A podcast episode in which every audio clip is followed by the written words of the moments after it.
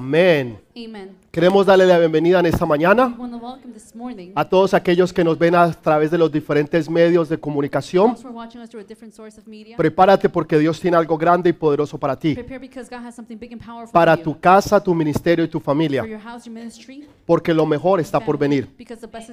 Amén. Amen. Quiero que me acompañen al libro de Mateo capítulo 20. I want you to come with me to the book of Matthew chapter Vamos a 20, leer del versículo 1 al 16. from 1 through 16 verses.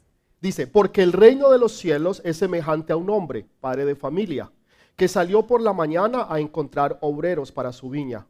Y habiendo convenido con los obreros un denario al día, los envió a su viña.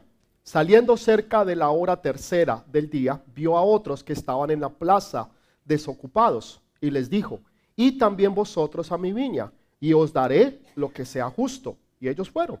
Salió otra vez al cerca de las horas sexta, novena, e hizo lo mismo. Y saliendo cerca de la hora undécima, halló a otros que estaban desocupados y les dijo, ¿por qué estáis aquí todo este día desocupados? Le dijeron, porque nadie nos ha contratado. Él les dijo, y también vosotros a la viña y recibiréis lo que sea justo. Cuando llegó la noche, el señor de la viña dijo a su mayordomo, llamad a los obreros y pagadles el jornal, comenzando desde los postreros hasta los primeros. Y al venir los que había ido cerca de la hora undécima, recibieron cada uno un denario. Y al venir también los primeros, pensaron que le iban a recibir más, pero también ellos recibió cada uno un denario. Y al recibirlo, murmuraron contra el padre de familia, diciendo, estos postreros han trabajado una sola hora y los has hecho iguales a nosotros, que hemos soportado la carga y el calor del día. Él respondió, dijo a uno de ellos, amigo, ¿no te hago agravio? ¿No conveniste conmigo un denario? Toma lo que es tuyo y vete, pero quiero dar a este postrero como a ti. ¿No me es lícito hacer lo que quiero con lo mío? ¿O tenéis tu envidia porque yo soy bueno? Así los primeros serán postreros y los postreros primeros, porque muchos son los llamados, mas pocos los escogidos. Amén y amén.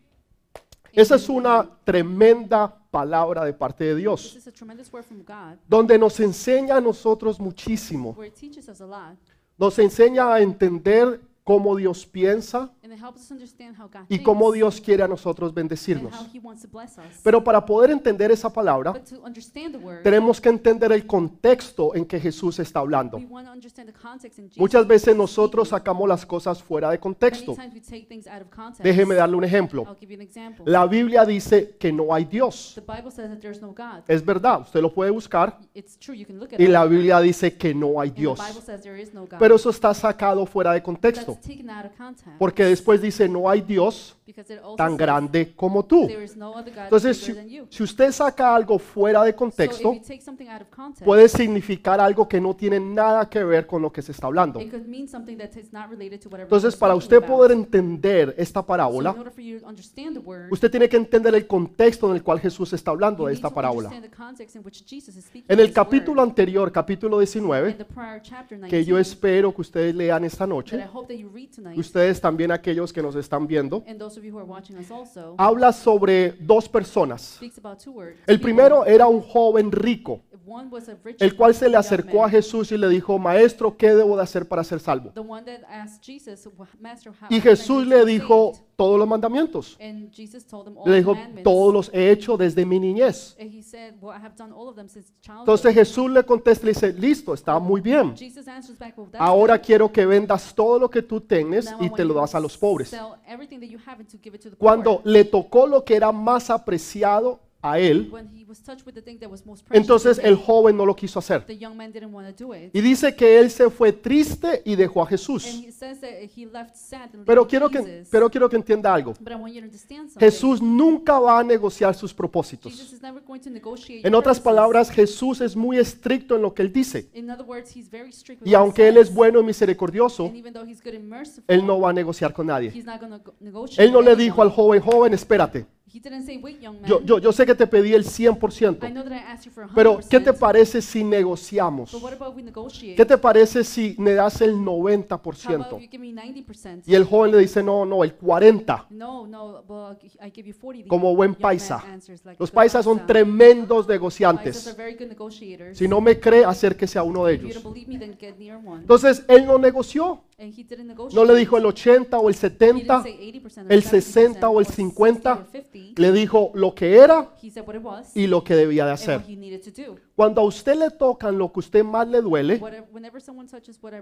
es cuando usted realmente es probado. Y eso es lo que Dios va a hacer. Dios te va a pedir a ti lo que tú más quieres, lo que tú más valoras y lo que es más importante para ti, a ver si tú tienes algún diosito delante de Él. Pero si tú amas a Dios God con todo tu corazón, heart, con toda tu alma y con todo tu ser, no importa lo que Él te pida, no va a haber nada más importante que Él, porque Él es lo más valioso y Él es lo más importante para tu vida. ¿Puedes dejarlo todo tú por Él? You can leave it everything for Him. Entonces el joven se fue. Entonces viene Pedro ahora y dice, oh Señor, entonces "Lord, ¿qué será de nosotros? Porque nosotros lo hemos dejado todo. Nosotros dejamos familia, nosotros dejamos hogar, nosotros dejamos negocios, uh, nosotros dejamos todo por seguirte a ti. Entonces. ¿cuánto más nos va a tocar a So nosotros? how much more do we are going to get? En ese contexto in that context, es que Jesús habla sobre esta parábola. Ahora usted puede entender un poquito más, Now you can understand a little better. porque hubo uno que no lo quiso dejar y vino otro que dijo yo lo dejé todo. Entonces, and says, "I left si yo lo he everything." dejado todo, entonces yo voy a tener una mayor recompensa, bigger uh, porque yo he hecho lo que tú me dijiste que hiciera. You, I have done whatever you told me to do. Ahora Jesús les va a contestar Now Jesus is going to a través de esta parábola y les empieza a hablar de algo que ellos entendían. And he starts to speak about something that he un- they understood, No algo imaginario, not something from no algo abstracto, sino abstract, algo que realmente pasaba y sucedía en aquellos tiempos. something that truly happened in those Porque en ese mes, el mes de septiembre, Because in the month of September, era la gran cosecha de las it uvas. was the great harvest of the Era cuando se hacía vino nuevo. Pero también venían las tormentas, las lluvias fuertes. Entonces era necesario que estas personas quitaran y sacaran y recogieran las uvas. Porque si no la cosecha se perdía y ya estaba lista para recoger. Y si no se recogía, podría venir la lluvia y dañarlas todas. Entonces una persona que tenía una finca y que había tenido, en este caso, uvas, in this case, if they had grapes, era necesario que fuera al mercado y consiguiera gente que trabajara en su finca. necessary for them to go to the market and get people that can work in the Hoy en día usted puede ir a Home Depot, Nowadays, you can go to Home Depot. usted puede ir en lugares en las esquinas you can go to corners. y usted contrata labradores, and you will uh, hire gente que trabajarían para usted por un día un salario. y usted los contrataría. Ok, es el mismo sistema. It's the same system. Entonces este hombre, padre de familia, this man family, sale al mercado he goes to the market. y se encuentra con unos hombres He go, finds y les himself with dice, other yo men, necesito un trabajo and he says, I need a job, y a te work, voy a proveer a ti un negocio. and I'm going to provide you a business. Entonces ellos dicen, listo, and I, they say, okay. y él empieza a negociar and con they ellos. start, he starts to negotiate with Y them. en ese, en ese negociar, and in that negotiation, ellos quedan de acuerdo en un denario o they un penny. Agree to uh, a one denarius. Hoy, hoy en día sería el equivalente de un buen día de salario. One, uh, nowadays is going to be equivalent to No one sé, day's 200, 300 dólares. salary, 200, 300 O sea, dollars. usted no sería rico, Maybe you're not rich, pero usted va a vivir but you're confortablemente. going to live En otras palabras, no era una miseria, It- in other words, it wasn't a era un buen misery. pago It was a good por un pay buen día de for a trabajo. good day of work. Era como si le fueran a pagar 300 It's dólares as if you were going to get paid $300 en efectivo in cash sin que le saquen taxes a esta persona. Era un buen día de trabajo. Y el obrero dice, me parece perfecto.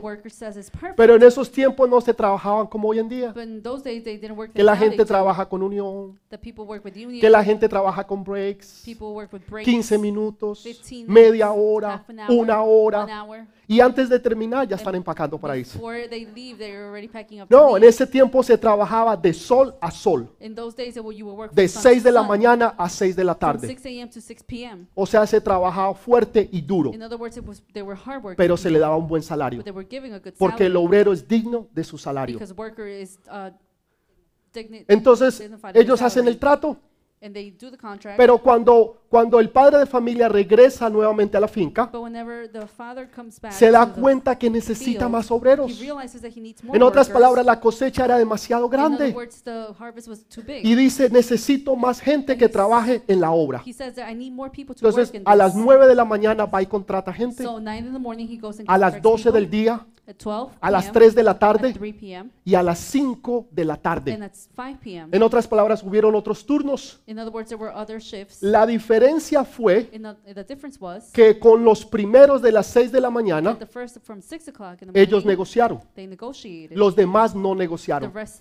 Los demás se lo dejaron al padre de familia. rest, they just left it to the fa- Él les dijo, yo les pagaré He said, I will pay you conforme a su trabajo. according to your job. Y ellos dijeron, no hay ningún and they problema. said, no problem. En otras palabras, no hubo ninguna clase de negocios. In other words, there wasn't any negotiations. Resulta que cuando el día se termina, So when the day ends, entonces el padre de now familia the head of the household le dice al mayordomo, quiero que le pagues a todos. says that to the uh, worker to Pero pay them. empieza por los últimos. But now he starts with the last. Quiere decir que hubieron unos It means that there were some que solamente trabajaron una hora that were only worked one hour y otros que trabajaron 12 horas. and others that worked 12 hours. Entonces el mayordomo empieza a pagar So now he starts to pay them. y el jefe les dice que le pague un denario a todos. And he, the, um, the boss tells him to pay one denarius to all. Quiere decir que los que llegaron a las 6 de la That mañana means that the ones that arrive at 6 a.m., dijeron, oh my God, they said, oh my gosh, si el jefe les pagó un denario if uh, the boss paid one porque denarius trabajaron una hora, because they worked one ¿cuánto no hour, nos van a pagar a how much are they going nosotros? to pay us? Que trabajamos 12 That horas, we worked 12 hours, mínimo tres veces. minimum three times, Y estaban contentos. and they were happy. Pero el dueño de la But hacienda now the owner, dijo a todos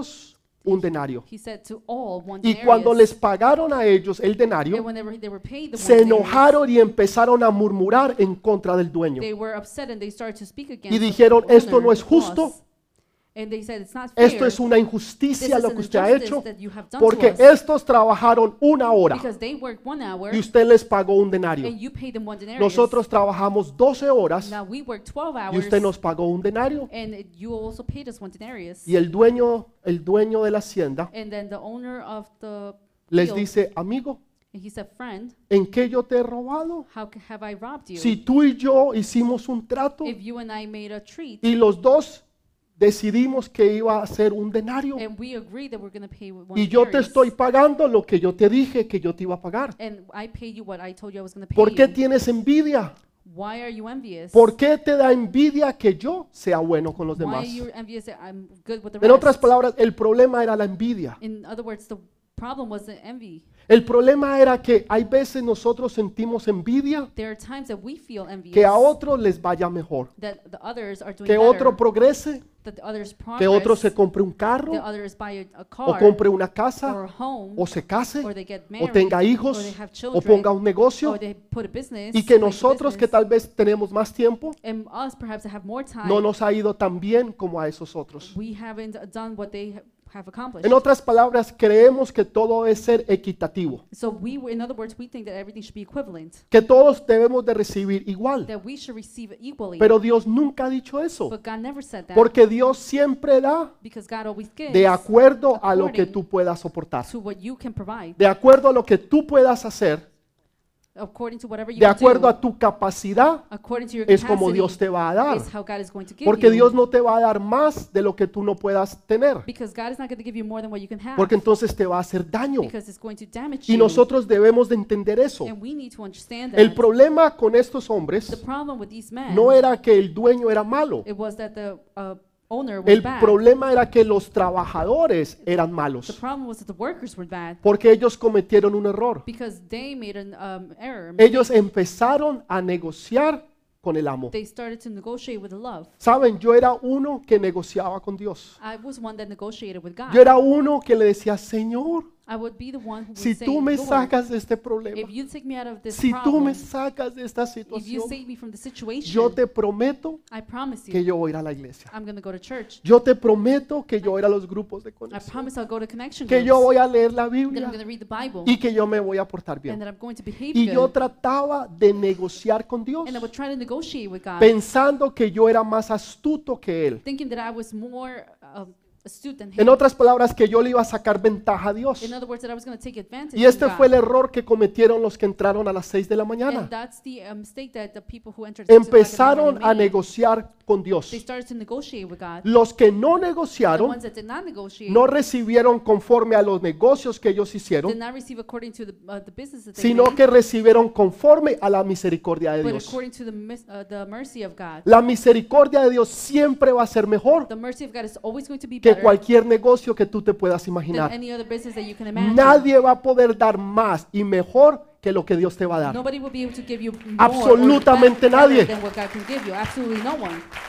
Los que hicieron menos The ones who did less recibieron más. received more. Hay veces pensamos, There are times that cuando yo empecé en los caminos de Dios, when I started in the in the walk yo siempre preguntaba I always would y quería saber cuánto los grandes hombres de Dios oraban. I would always wonder how much did the big people of God will pray. Los pastores, los Pastors, líderes, leaders. siempre I always, pastor, ¿y cuánto tiempo ora usted? I was always asking pastor, well, how much Aquí do you entre pray? nos, ¿no? O sea, Just entre between dos. us, Porque si él oraba cuatro horas, yo quería orar seis horas. Y si él oraba seis, yo quería orar ocho.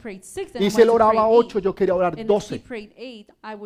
Porque yo 12. pensaba que entre más orara, que entre más hiciera, que entre más leyera, más yo iba a agradar a Dios. Oh, pastor, entonces no debo leer la Biblia, Well, pastor, then we shouldn't read the Bible. no debo de orar. Shouldn't I pray? Claro que no. Of course. Usted debe leer la Biblia, you can. You have to usted read the debe de Bible. orar, You have to pray. usted debe de buscar, You have to look. usted debe hacer todo lo que usted debe hacer, You need to do everything you have to do. pero no porque usted le va a tomar ventaja a Dios, but not because you're going to take advantage of God, sino porque usted está enamorado de Dios. but because you're in love. Cuando of usted está God, with enamorado God. de Dios, When you're in love cuando with no God, hay nada ni nadie más when importante there que Él, no one or anyone that's usted more no se va a important than sentir him, obligado a hacer algo. You're not going to feel obligated Usted to do lo va a something. hacer porque usted lo ama y You're porque to usted do lo it quiere. because you love him and you want to. Ya usted muchas veces yo oraba You, there are times that you would pray. y I pasaba would pray, tres y cuatro horas en three or four oración hours would pass with y prayer. cuando miraba el reloj and when I would look at the clock, habían pasado 15 minutos only 15 minutes had passed. y yo creía que había orado cuatro And I horas believed that I would- had prayed for y four yo hours. orando en el and I would nombre de pray Jesús In the name of Jesus. y miraba el reloj And I would look at the y time. 15 minutos. 15 Ay, minutes. Esto está duro. This is hard. Yo no sé ellos cómo pueden orar cuatro I y don't know cinco how they can horas. pray four or five hours. Si yo llevo 15 if I minutos have only gone y ya estoy 15 minutes and cansado. I'm already tired porque lo estaba haciendo because I was doing it, tratando de negociar con Dios. trying to negotiate with God. Pero cuando aprendí a amarlo, But whenever I learned cuando how to aprendí a love him, enfocarme en Él how, when I learned how y que lo único y lo más importante es Él, and that the only and most important ahora thing is puedo him, pasar horas y parecen minutos. and now I can pass by hours and they Porque ya feel es like un- minutes no es un esfuerzo, because it's no longer an es effort un deleite It's more cuando of a tú estás delight. con Él. when you are Cuando with usted him, está viendo una película when que a you usted are le gusta, watching a movie that you like pasan tres horas y Three fueran hours como will si pass fuera by, media hora. and you will feel like half an Ay, hour ya has se acabó. passed. Sí, oh sí, ya se, finished ya se already? acabó. ¿Cuánto duró? Tres How- horas. How long did it last? Three Y usted hours. pareció que hubieran sido 20 And it will minutos. feel like it was 20 minutes. Pero cuando es algo But aburridor, when it's something that's boring, cuando es algo maluco, good, eso se le hace a usted eterno. it feels it like an eternity. Lo que le estoy you. tratando de decir es, you, nunca trate de negociar con Dios. never try to negotiate with Haga lo que usted tiene que hacer, Do whatever you have to do. porque usted ama y porque usted quiere a Dios, you love and you want porque usted está enamorado de Él, because you're in love with porque Him. no hay nadie más importante que Él, because there's no one more important porque Él es Him. todo para usted. You. Los que hicieron menos The ones that did less recibieron más, received more. porque no fue por sus propias it fuerzas, was not by their own strength. no fue por sus propias it habilidades, wasn't their own abilities. fue por la misericordia de Dios. it was because of the mercy La of God. misericordia de Dios siempre va a ser mayor The mercy of God is always going to be que cualquier negocio que tú puedas tener. any negotiation that you will try to do. Él ese fuerte aplauso al Rey de Reyes y Señor de señores. Hay veces miramos los atletas, hay veces miramos los, las personas que son presidentes de grandes or corporaciones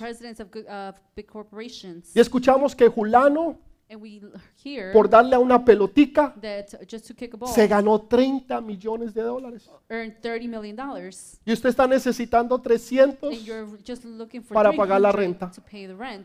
y el otro se ganó 30 millones de dólares. one earned 30 million Y usted está diciendo, eso es injusto, that's unfair. eso no debe ser así, eso es una injusticia. That's an injustice. ¿A usted qué le importa? What matters to you? Póngase a pegarle una pelotica y también le pagan 30 millones. Go and kick a ball and see if maybe they can pay you that O sea, usted cree You think que porque el otro gana más, usted tiene menos. because the other one earns more that you have less. No, No. no tiene nada que It has ver nothing to do con que ese se gane 30 whether millones that one p- earns 30 million y usted tenga dollars necesidad de 300 and you dólares. have a necessity of 300 dollars. Pídale a Dios Ask God que Él es grande y that poderoso He's big and powerful. y Él no solamente le va a dar 300 not only is dólares, going to give you 300 sino que le va a dar grande y mayormente, sobreabundantemente, lo que usted necesita y mucho más. Pero siempre es más fácil quejarnos. But it's always easy to complain. ¿Y por qué Él gana más? Why does he earn more? ¿Y por qué yo gano Why menos? do I earn less? ¿Y por qué a Él le dieron un título? Why do they, did they give him a ¿Y por qué title? a mí no? And why not me? En otras palabras, siempre creemos So we always, thi- que always think in todo other debe ser words equitativo. that everything should be equivalent. Cuando Dios da es conforme a tu capacidad. When God gives, He gives according to your Tú quieres que capacity. Dios te bendiga más. You want that God, for God to bless you more. Empieza a tener una mayor, una mayor capacidad de creerle a Dios. Then start to have a, m- a better, bigger capacity in. Y déjele a Dios And la misericordia God the mercy. y no trate usted de negociar And con Él. try ne- to negotiate with Him. Señor, si tú me das a esa esposa, si tú me das ese esposo, si tú me das ese trabajo, yo voy a ser diferente. Señor dice, ok, no hay problema. no problem. Eso es lo que usted quería, That's what you wanted. eso es lo que yo le doy. That's what I will give Y usted después tiene eso que usted le pidió y se da cuenta que había algo mejor, That there was something better, pero usted se lo perdió but you missed it porque usted negoció con Dios because you negotiated with God y no confió en Él. and you didn't trust in Him. Las mejores the bendiciones best blessings vienen cuando usted sabe confiar en Dios. come whenever you know how to trust Cuando God. usted le deja la bendición a When you Dios leave the blessing to y God usted no la toma por and usted. you don't take it for yourself. Señor, la esposa que tú quieras, esa es la que yo quiero para mí. Señor, el esposo que tú quieras, ese es el esposo que yo quiero para mí. Señor, el negocio que tú tienes, ese es el negocio que yo quiero para mí. Pero si tú te pones a escoger, vas a terminar mal. You're going to end up Y bad. después te vas a dar and cuenta then you're going to realize que Dios tenía algo that God had something mejor para better ti. for you. Pero porque te pusiste a But negociar, because you started to negotiate, no recibiste la misericordia de you Dios. didn't receive the mercy Cuando of tú God. recibes la misericordia de When you Dios, receive the mercy of God, es que tú te das cuenta is that you de lo realize grande y misericordioso big- que Él es. how big and merciful Ahora, He la is. pregunta es, ¿qué es So now misericordia? the question is, what's mercy? La gente habla de misericordia, People speak about mercy, pero pocas personas saben lo que es but few misericordia. people know what it, mercy is. Misericordia es un ejemplo. is an example. Imagínese que usted está trabajando en un banco. Imagine if you're working in the bank, Usted lleva 10 años trabajando en ese banco. you are 10 years working in this Y bank. durante esos 10 años usted se ha robado 500 millones de During dólares. that, those 10 years, you have stolen, stolen 500 10 million años dollars. 10 years, 500 millones de dólares. 500 million dollars. Nadie se dio cuenta. Nobody realized it. Pero un día vinieron a hacer una auditoría But one day they came, the y se dieron cuenta que el señor Juan Valdés and they realized that Mr. Juan ha Valdez, defalcado el banco he has um, por frauded, 500 millones de dólares. created fraud for 500 million dollars. Entonces llaman a la policía, So now he calls the police. sacan a Juan Valdés Juan arrestado. Valdez is arrested. No hay duda que Juan Valdés se robó el There's dinero. no doubt that he committed fraud. Está todo, el- los, los papeles, todo In the está. papers, there's evidence, Y no hay duda que él lo hizo. and there is no doubt that he did it. Y Juan Valdés And lo Juan admite. Valdez is admitting Dice, to sí, it. e- es, verdad, And yo, he yo says, yes, robé. it's true. I did Durante do that. 10 años, During 10 years, robé I 500 stole millones de dólares. 500 million dollars. Lo arrestan They, he gets arrested, y lo van sacando. and he's Del being banco. taken out of the bank. Pero cuando llega a la puerta, But when he arrives to the door, el dueño del banco dice, pare, the pare, owner pare. of the bank pare, says, stop, momentico. stop. No voy a poner cargos en contra de Juan Valdés. I'm not going to put charges against Juan Valdez. Le voy a perdonar I'm los going to 500 forgive him millones de the dólares. 500 million dollars. Pero no solamente encima de eso, But not only that, le voy a devolver su trabajo. I'm also going to give his job back. Le voy a dar una promoción. I'm going to promote him. Lo voy a hacer vicepresidente I'm del going to banco. gi- uh, make him vice president of the bank. Le voy a aumentar el sueldo. His uh, salary will Le be voy a dar increased. mejores His beneficios benefits are going to be better, y lo voy a honrar. and I'm going to honor him. Eso es misericordia. That's mercy. En otras palabras, lo In que other él words, merecía no what se le he dio, deserved that was not given, sino que se le dio lo que no merecía. but what he was given what he did Eso es not lo que deserve. Dios hace con and nosotros. that's what God does with us. En vez de castigarnos, Instead of punishing us, en vez de darnos lo que sí instead merecemos, of giving us what we do deserve, Dios dice, no, no, él es he mi says, hijo. no, he's my Ella son. es mi hija. She is my daughter. Yo sé que él ha pecado, I know that he has yo sé sinned. que ella ha I know pecado, that she has sinned. yo sé que ellos hicieron I mal, know that they did pero wrong, yo los amo y yo but los I perdono. love them and I forgive them. Y por ese pecado yo pagué. Ahora los voy a honrar. Voy a traerlos y los voy a sentar a la mesa. Y los voy a bendecir y les voy a dar más. Eso es lo que es misericordia. Y eso es lo que Dios ha hecho con todos y cada uno de nosotros. Cuando usted us. puede entender eso, usted se va a enamorar más de Dios. Porque usted sabe que usted es culpable. Porque usted sabe que usted le ha fallado a Dios. Know that you have failed Porque usted sabe que usted no ha hecho conforme a la voluntad de Dios. you know that you have not done according to the will Pero of sin God. embargo, Dios es tan bueno But nonetheless, God is so good que decide that He bendecirnos. decides to bless No us. porque nosotros seamos not buenos, because we are good, sino porque Él but because bueno. He is good. puede darle ese fuerte Give them some aplauso al Rey applause de Reyes. to the King of Kings.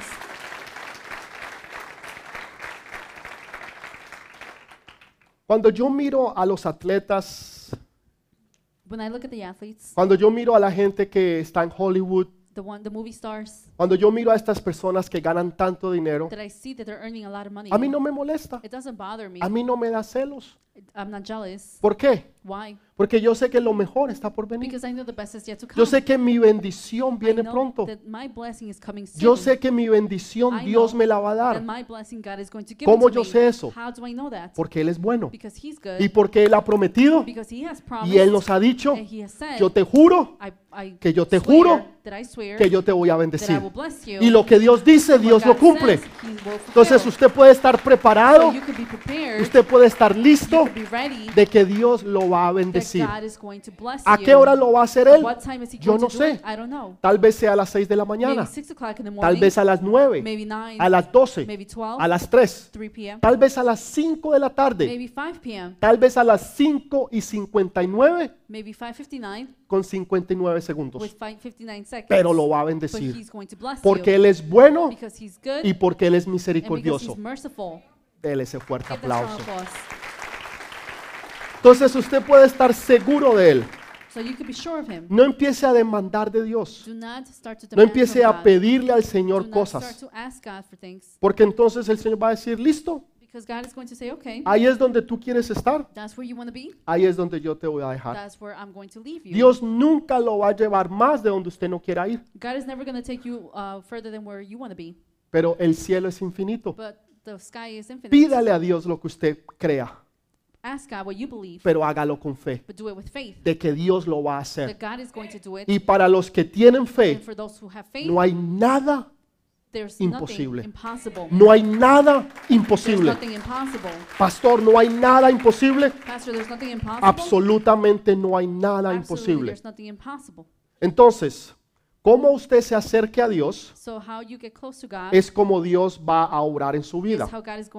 Porque life. Dios siempre da lo mejor a aquellos que dejan la decisión a Él. To those who uh, leave the decision Dios to Him. siempre te va a dar lo mejor God will always give you the best a aquellos que dejan la decisión. to those a Él. who leave the decision to El Him. problema es que no The confiamos en problem is Dios. that we don't trust in God. ¿Y qué pasa si no me gusta el muchacho? What happens if I don't like the guy? Porque yo lo quiero que sea alto, Because I want him to be tall, que tenga pelo hasta acá, that has hair up to que se here, parezca a Fabio, the one that looks like Fabio, que sea musculoso, that's muscular, que no tenga barriga, that doesn't have a belly, ¿no? que no tenga barriga, que le guste levantar pesas likes to do exercise, lift weights, y que sea bien parecido and that he's good looking, y que tenga ojos azules. and has blue eyes. Ese es el que yo quiero.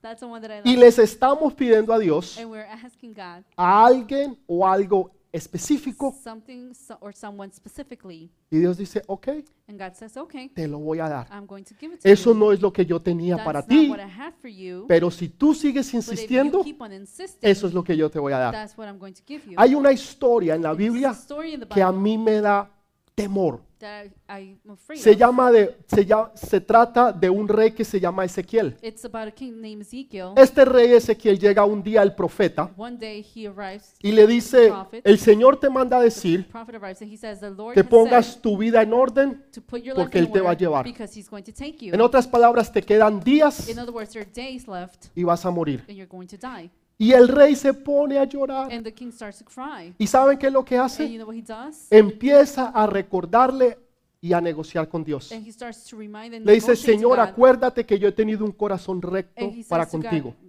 uh, Christ, remember that I had que a, a righteous- yo he righteous hecho heart with you. conforme a tu I voluntad have done according to your will, y que yo he andado conforme a mi padre David. and I have done, I've, En otras palabras, empieza a negociar In other words, he starts to por lo que él ha hecho with what he has y por lo que él ha and for obtenido, what he has obtained, no por las misericordias de Dios. not for the mercies of God. Entonces, Dios le habla al profeta, So God speaks to the prophet. el profeta se the devuelve y le dice, Dios te says- manda a decir de que te you- va a dar says to 15 you años más de vida. That he will give you 15 more Y él years se of pone life. contento. And he starts, uh, El he's propósito happy. de Dios era llevárselo, The purpose of God was to take him away. pero él no quiso. but he didn't want to. Él quería vivir 15 años más he de vida. wanted to live 15 more years. La voluntad de Dios the will of God y la voluntad nuestra. and the will of Esa es la que yo quiero. That's the one that I want. Ese es el que yo quiero. That's the one that I want. Ese es el trabajo. That's the job. Ese es el dinero. That's the money. Esa es la posición. That's the position.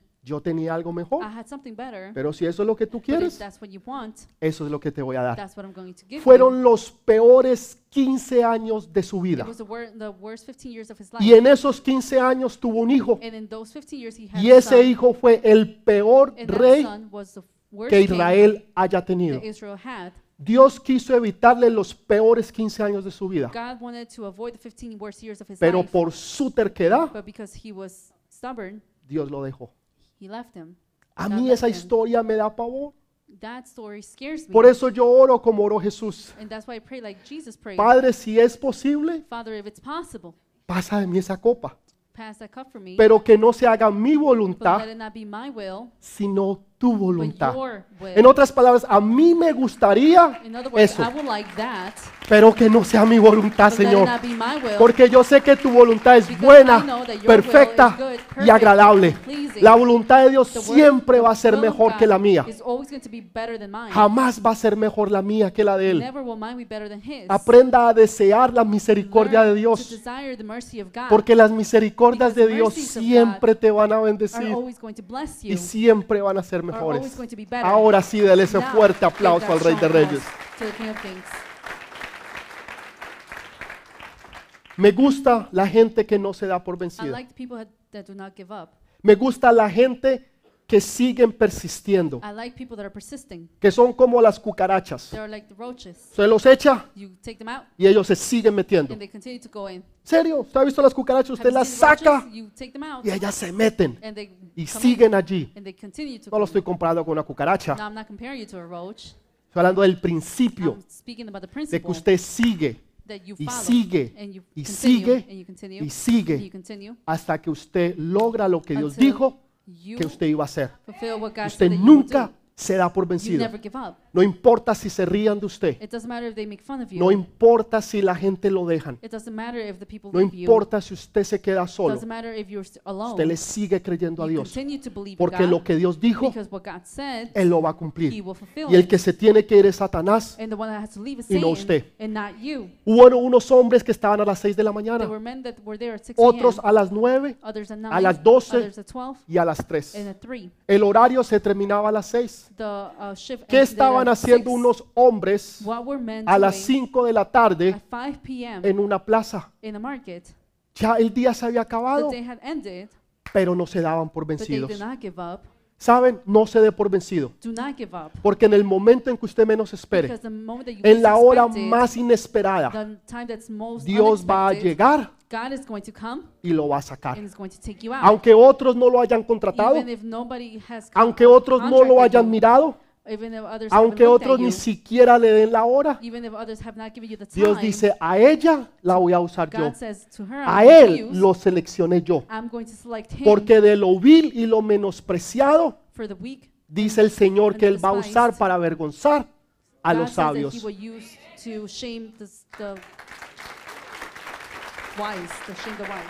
No se dieron por vencidos. Estaban allí en el lugar donde debían de estar. He was, they were there in the place that they needed to be. Saben, hace muchos años atrás, Years ago, estábamos en una reunión. we were in the meeting. Yo estaba recién convertido. I was um, Estaba en ese primer amor. I was in the first love. Nunca deje su primer amor. not leave your first love. ¿Saben que es pecado dejar el primer amor? La Biblia dice en el libro de Apocalipsis capítulo 2, The Bible says in the book of Revelation, le habla a una de las 2, iglesias, le dice, todas han hecho todo bien, You have done everything good. pero una cosa tengo contra ti, but one thing I have against que has dejado tu primer amor. your first love. En otras palabras, esa pasión, esa entrega que tú tenías that what you had cuando viniste a los caminos del Señor. Pero ahora cogiste clases de teología, but now you took classes of theology. ahorita fuiste al seminario, Now you went to the seminar. ahora conoces de la palabra Now you know of the word. y ahora no eres tan emocional como Now lo eras you're not antes, as emotional as porque ahora eres más maduro en las because cosas now de you're Dios. mature in the Entonces ya things no of tienes God, esa pasión, And now you don't have the ya no passion tienes esa entrega You que don't antes have tenías. tenías. that giving that Cuando you no te importaba si la gente te criticaba, where you didn't care people criticized you, cómo tú alababas how a you Dios praised God, y cómo tú te entregabas a Dios. and how you gave yourself to Cuando God. no había nada más importante que Él. when there was nothing more important than Him. Ese es el primer amor. That's the first love. Y estábamos en una reunión And we were there in the meeting, y estaban todos los líderes de la and iglesia. all the leaders of the church were there. Y en medio de esa And reunión, in the middle of that meeting, el Espíritu Santo cae sobre uno de los líderes. the Holy Spirit comes up Y él in one empieza of the a leaders, profetizar and he starts y to hablar. prophesy and speak. Y todos nosotros calladitos. and we are all there quiet. Y él dijo, el Espíritu Santo and he says the Holy Spirit va a seleccionar 10 hombres de esta iglesia. to select 10 men of this Y voy a decir los nombres. Y yo, Señor, yo te pido que diga el mío, Señor, por favor, por lo que tú más quieras. Y dijo el número 10, el número 1. And he said Y, number y one. mencionó a uno. Ay. Señor, quedan nueve, por favor. Lord, there's nine left, please. El número 2. number two. Y mencionó. Ay, Señor. Número number 3. Número Number 4. four. Y yo empecé a And I sudar. started to sweat. Número 8. Nine, number eight. Y yo le decía, Señor, yo te prometo. And I, te I lo say, Lord, I prometo, promise you. I por promise favor. you, please. Número 9. Number Ay, nine. Señor, no puede ser. Lord, it cannot be. Y el último que falta. And the last one left. Y se cierra la lista. And the Y yo dije. Señor, por misericordia, Please have por mercy. favor. Please. Y mencionó el último nombre he mentioned the y last no me mencionó a mí. and it wasn't mine. Ese fue el día más triste And that was the saddest day del cristianismo para mí. of Christianity for me. Yo salí desilusionado. Yo no quería volver a la iglesia. I didn't even want to go back to church. Yo no quería leer la I didn't want palabra. to read the word. Yo no quería volver al grupo de conexión porque Dios me había desechado. Y el líder de la iglesia sacó, no, fuera, sacó la palabra y dijo, sí, confirmo que lo que Dios ha hablado, así es. that what God had spoken, it is what En otras palabras, yo quedé por fuera. In other words, I was just left outside. Yo esperé a las seis, s- waited at 6, yo esperé a las nueve, at 9, a las doce, 12, a las at 3, 3, a las 5, at 5, at 5, 5 y 59, 5:59, 5 y 59 y 59. 5:59, 59. Pero un día Dios se acordó. But one day God Y yo no sé si Él hizo otra lista, And I don't know if He made another list, pero me añadió a esa but He lista. added to that Y usted list. está añadido en esa And lista you are también. there in that list as well. Así otros no lo hayan nombrado. Así usted no haya estado en ninguna lista. even if you haven't been in any list, Usted está en la mejor lista. you're in the best list. Usted está en la lista del Rey de You're in the Reyes list of the King y of Señor de Kings and the Lord Señores. Lords. En esa lista está usted. That's the list that you're in. ¿Quiere que diga algo? Ninguno de esos que mencionaron ahí hoy You know, sirven al Señor. Oh, the- None of the ones that were named, no, Ninguno de los none que of them mencionaron serve, hoy sirven al Señor. serve the Lord Ni uno today. siquiera. Not even one. Ni uno siquiera. Nunca te des por vencido. Never give up. Porque Dios nunca se da por vencido Because por God ti. never gives up on you. Aunque otros no crean en ti, Even if others do not believe in you, Dios cree en ti. God believes in you. Dios cree en ti. Porque. Él ve un potencial que Because otros no ven. Porque Él ve lo que otros no han visto, ni aún lo que tú ni siquiera has visto en ti mismo. Que Dios te ha hecho con un propósito y con un destino que tú tienes que cumplir. Y para eso Él te trajo y para eso tú estás aquí, para que tú puedas cumplir los propósitos y el destino para el cual Dios te hizo. Usted le cree a Dios y dice, amén, amén y amén. Yo me voy a quedar I'm going to stay en el lugar donde yo sé que Dios va a in the volver. place that I know God is going to come back. Ahí me quedé. That's Yo no where me I'm fui de la stay. I iglesia, did not leave church. yo no me aparté de I los did caminos not de Dios. get up- set Yo me apart from the quedé ways of God. y I dije, yo stayed, sé que algún día and I said, I know Dios that va a one day venir God is going y to cuando come, Él venga, and when He yo voy a comes, estar listo I'm para going lo to que be Él ready quiera que yo haga. Y si es lavar los baños, yo lavo los baños, pero lo hago para el Señor. No importa lo que tú hagas. Saben, estas jovencitas estuvieron con nosotros este año en las misiones en Colombia. Sasha y Emily. Y ellas querían trabajar para el Señor.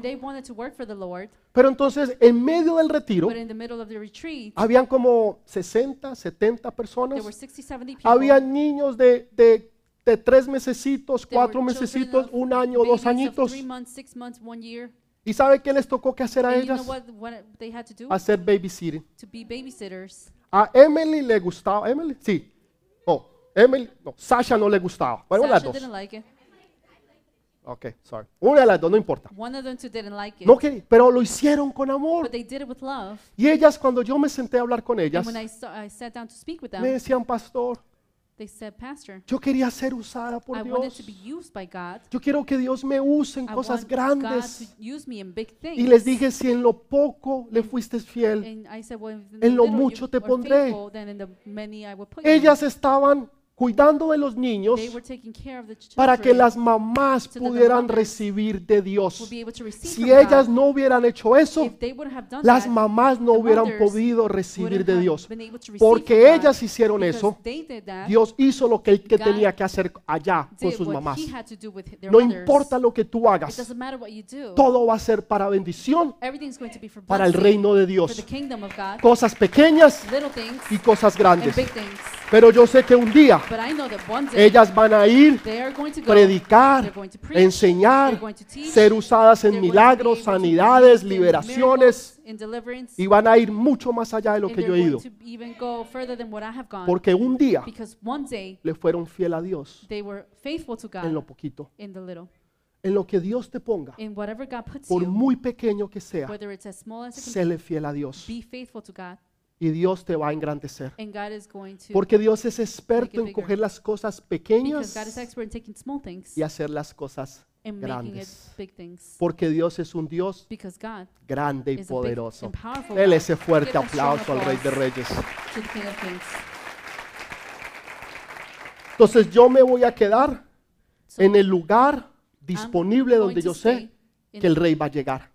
In the place that I know that God, the king is going Yo to no come. sé si va a llegar a las 6, 3, 4, 5, 6, no, no sé. I don't know what Pero time yo he's sé que gonna Él va a come, llegar. But I know that he's going Porque to este es el arrive. lugar donde Él siempre llega. Because this is the place where Porque he este es el arrives lugar always. donde yo sé que yo Because siempre lo encuentro. This is a place that I know Entonces yo sé que Él va a him, llegar. And I know he's going La to pregunta arrive. es, ¿estás tú disponible? The question is, are you available? ¿O llamaste Or ahí tal a decirle, ay, no puedo ir porque You hoy está called lloviendo? Itala and you said, well, I can't go because Y it's te raining, perdiste el grupo de and you conexión missed the connection group. porque estaba Why? lloviendo. Because it was Pero raining. tenés un carro para ir allá. But you have a car to go, Pero no vamos but we don't go. a los grupos de To conexiones. connection groups, No venimos a la iglesia to church, porque llovió, because it rained, porque hizo frío, because it was cold, porque hizo calor, because it was hot, por cualquier cosa. because of any reason, Pero no vamos a la iglesia. but we don't go to church. Yo voy a ir I'm going to go y yo voy a estar I'm gonna be disponible donde yo sé que Dios va a ir to- to para que where I cuando know Él God is going to llegue go be- because me pueda encontrar y me pueda usar he can find para me lo and que Él use quiera me y for para lo whatever que Él he wants necesite. and ¿Estás whatever tú he needs. disponible? Are you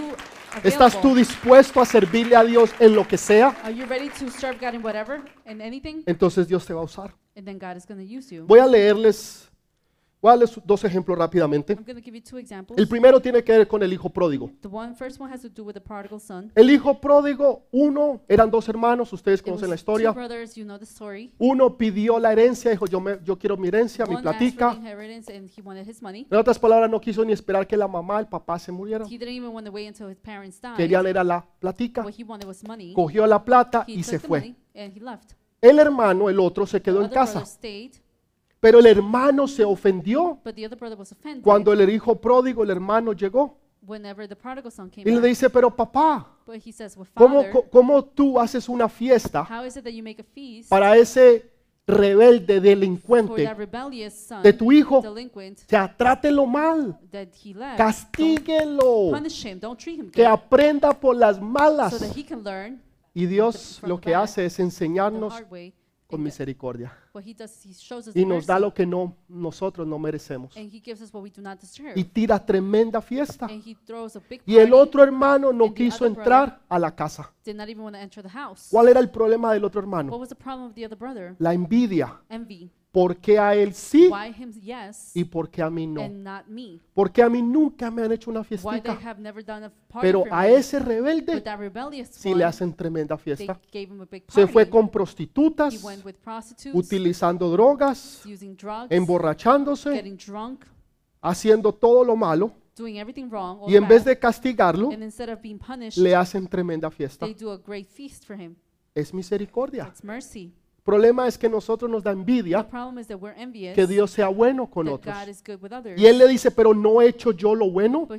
No he he hecho todo lo "Haven't que tú quieres que yo haga?" Y el do?" papá le dice, hijo.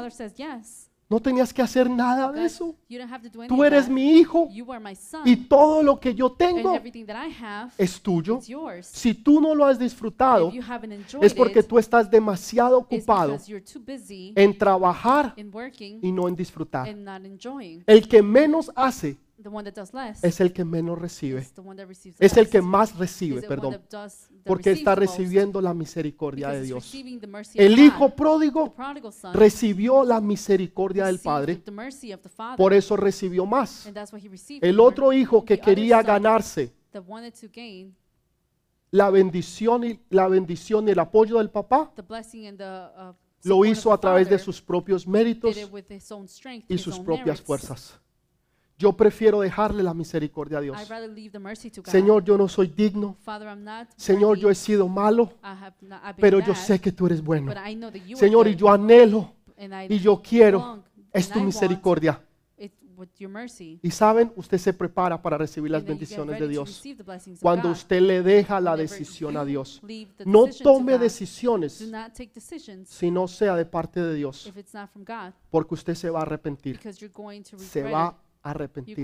Segunda historia, libro de Ruth, donde una mujer que es mujer- se llama Ruth, her name is Ruth, ella es moabita y ella pierde a su esposo, and she loses her husband, pero ella toma una decisión but she takes a decision. y ella va detrás de Noemí She goes after y le dice, donde tú vayas yo iré, and she says, wherever you go, I'll tu. Dios será mi Dios, tu pueblo será mi pueblo, donde tú estés yo estaré y donde tú mueras yo moriré. you die, I'm going to die. La otra, The Orfa, le dio un besito. Mm, gave her a kiss, mm, El besito de Judas. Cuando la gente se le acerca y le dice, ay, es que, usted es tan bueno. mm, Pero, y ahí- pero, el cuchillo, ah, este lo siente así, y después te lo mueven ah, y le hacen así para que te duela. Ay, pero es que usted, mm, y te dan el besito de Judas. Le dio el besito y se fue.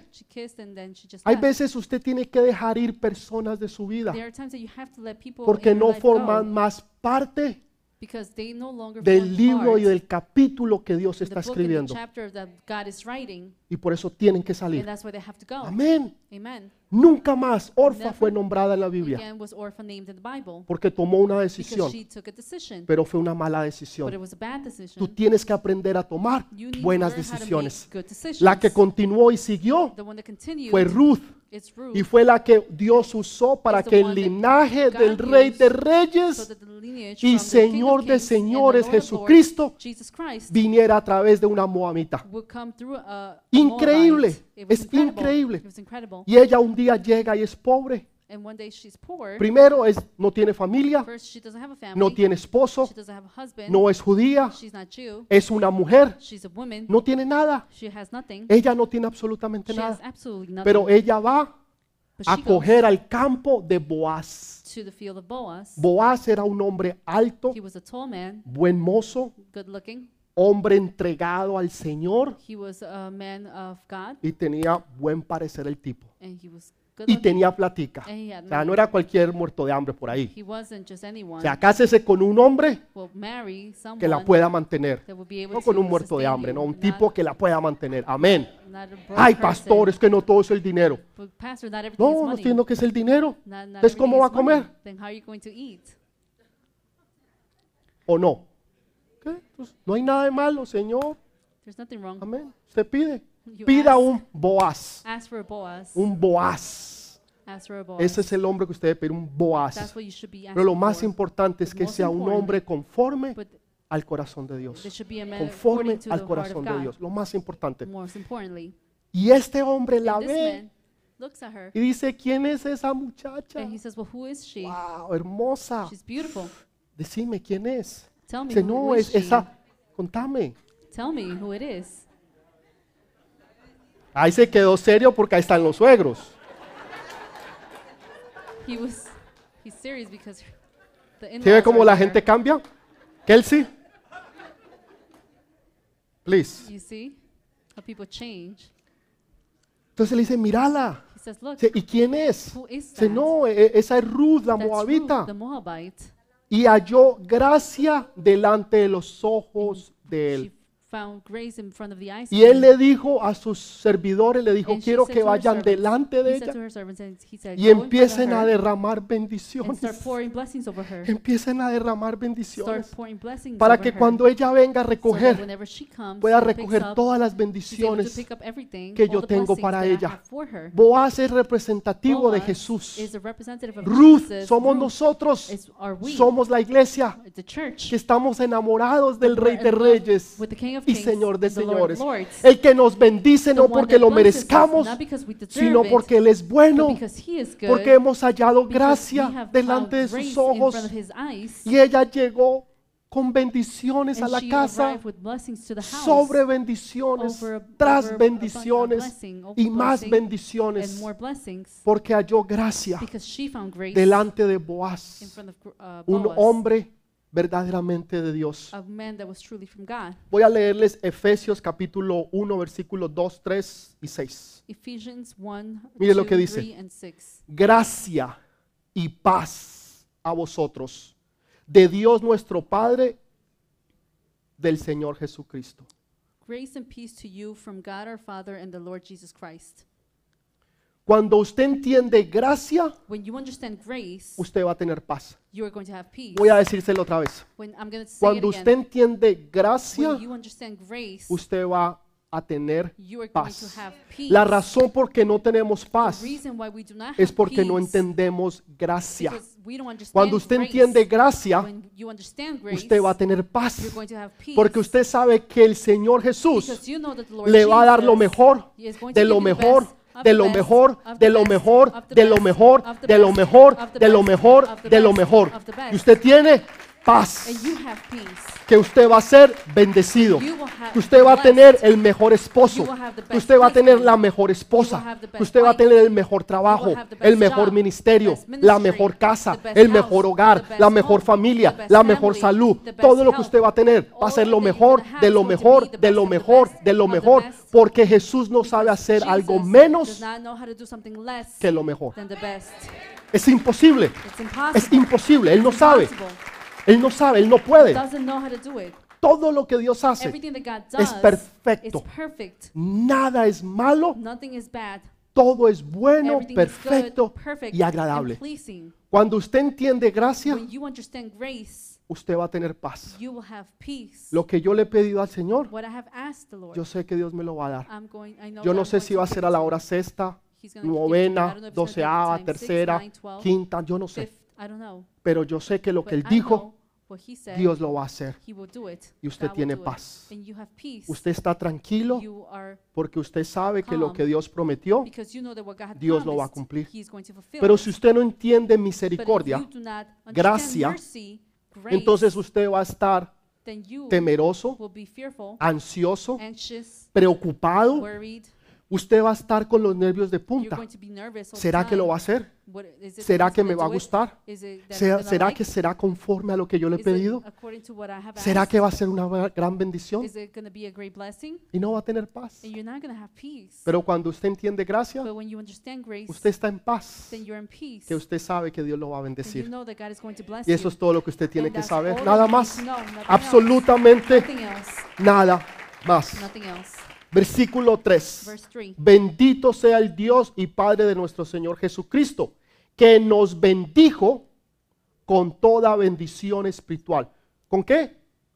Con toda. ¿Y sabe qué significa la palabra toda en griego? You know what other word Toda. means? Everything.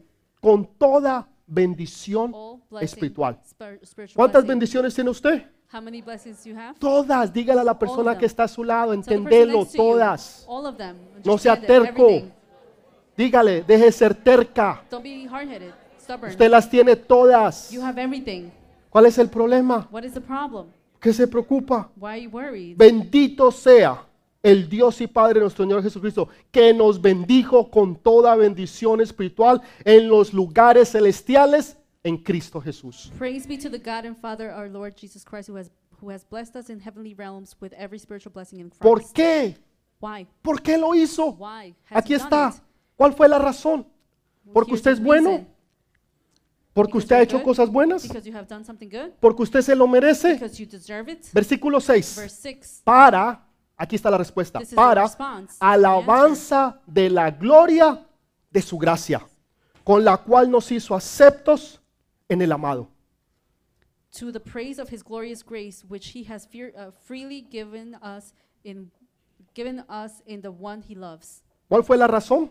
What was the reason?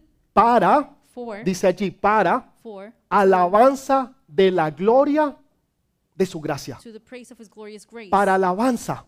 Praise. Quiere decir que los 24 that ancianos, the, out of the 24 los ángeles, los demonios, potestades, principados, huéspedes de maldad, se aterran de ver cómo Dios nos bendice. they're afraid of how God blesses us. Ellos pueden verlo todo They can see everything. y dicen, ¿cómo es posible que Dios bendiga tanto a Alexis ¿Cómo eso es posible? How is that even possible? para gloria y alabanza de mi Señor? of my Lord. Y ellos se quedan aterrados, los ángeles.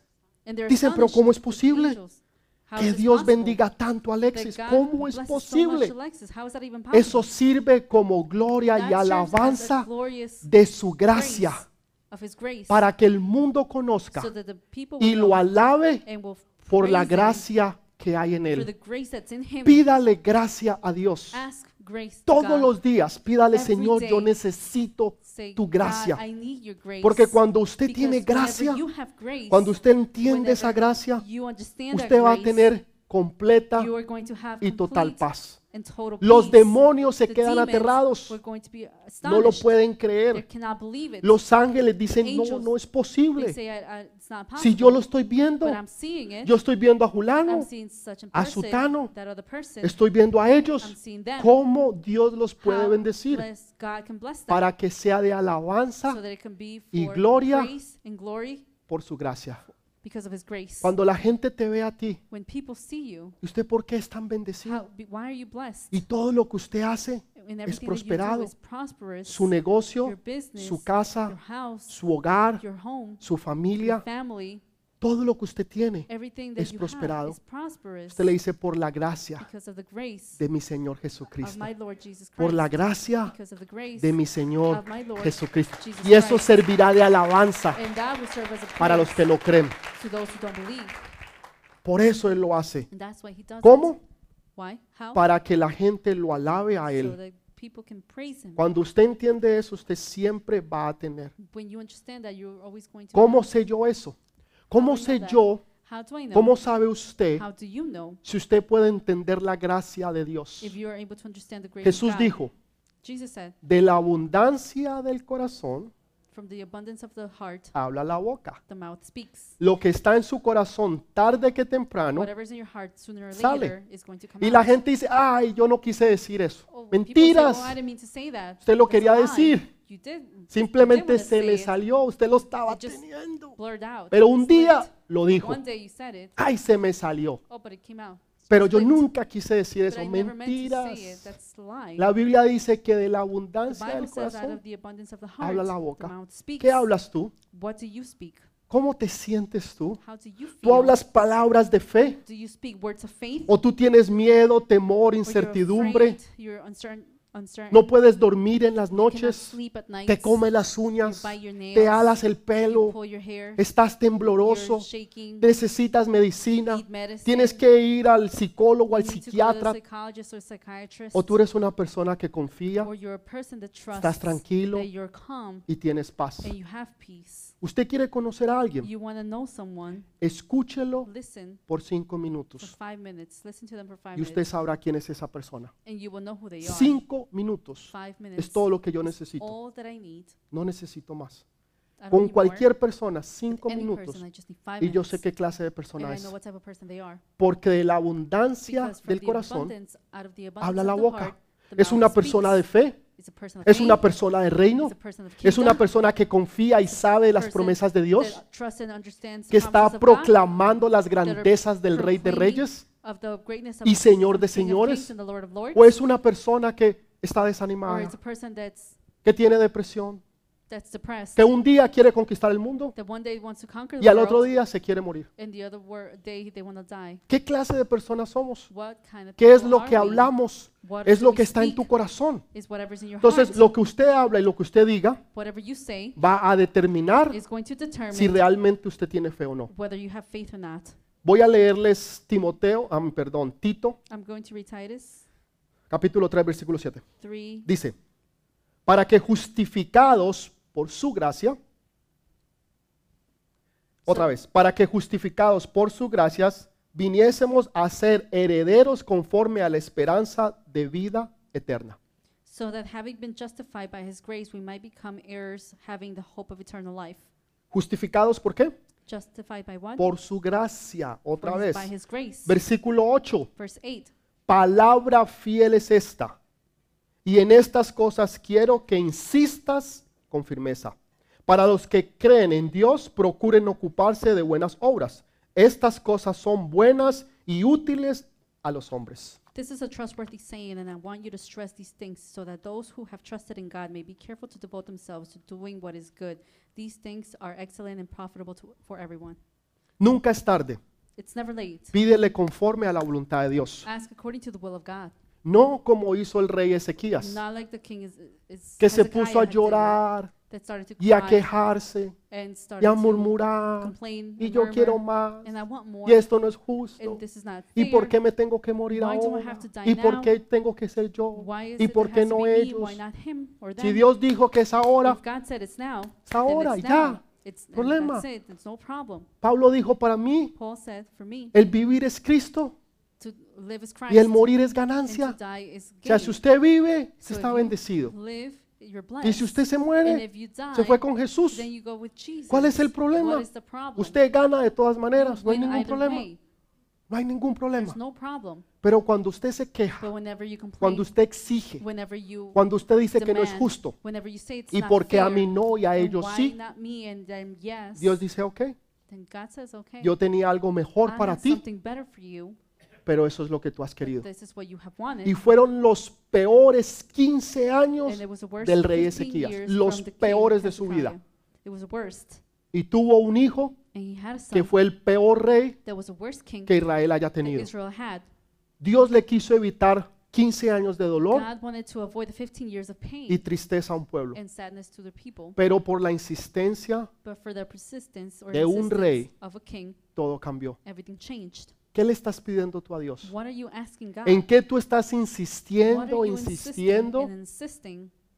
Y Dios te está diciendo no, And God is saying no porque yo tengo algo. Mejor para ti.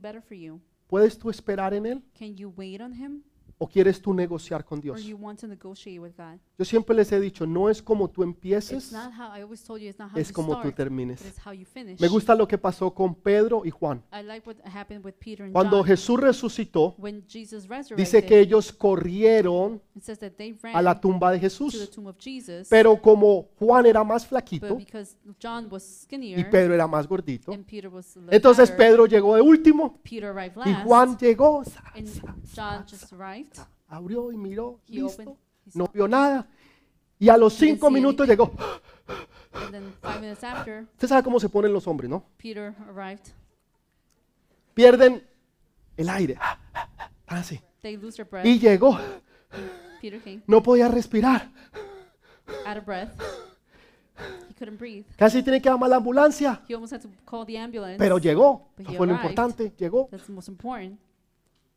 ¿Quién entró primero? Who entered first? ¿Pedro Peter o Juan? or John? Pedro entró primero. Peter entered first. No fue Juan. It wasn't Fue John. Pedro. It was Peter. El que llegó de último the one that entered last entró de primero. entered first. Los últimos The serán last primeros y will los be primeros first, and serán the first will be últimos. Last. Entonces nunca pida ser primero. Then never ask to be first. Pida siempre ser, always ask el to último, be the last. porque el último siempre va a Because ser the last will primero always be the first. y los and primeros the first will always siempre be van a ser the últimos. last. Señor, lo que tú tengas para Father, mí, eso es lo que yo have, quiero. Señor, yo no quiero la voluntad de Ezequiel, el, el- rey. Yo quiero la voluntad del rey de reyes y Señor de señores. Porque esa es buena, perfecta y agradable. Dios tiene cosas grandes. Dios tiene algo mejor para ti. ¿Por qué te aferras a un hueso? Are you Why are you holding on to a bone Cuando Dios tiene algo más grande para ti. when God some, has something bigger for you? Aferradas You're a holding un on hueso. to a bone, Y Dios tiene algo mejor and God has something better para ti. for you.